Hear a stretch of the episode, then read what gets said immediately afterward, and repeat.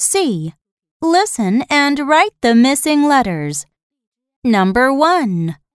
F, I, N, fin. Number 2. B, I, N, bin. Number 3. G, A, N, gun. Number 4. Can.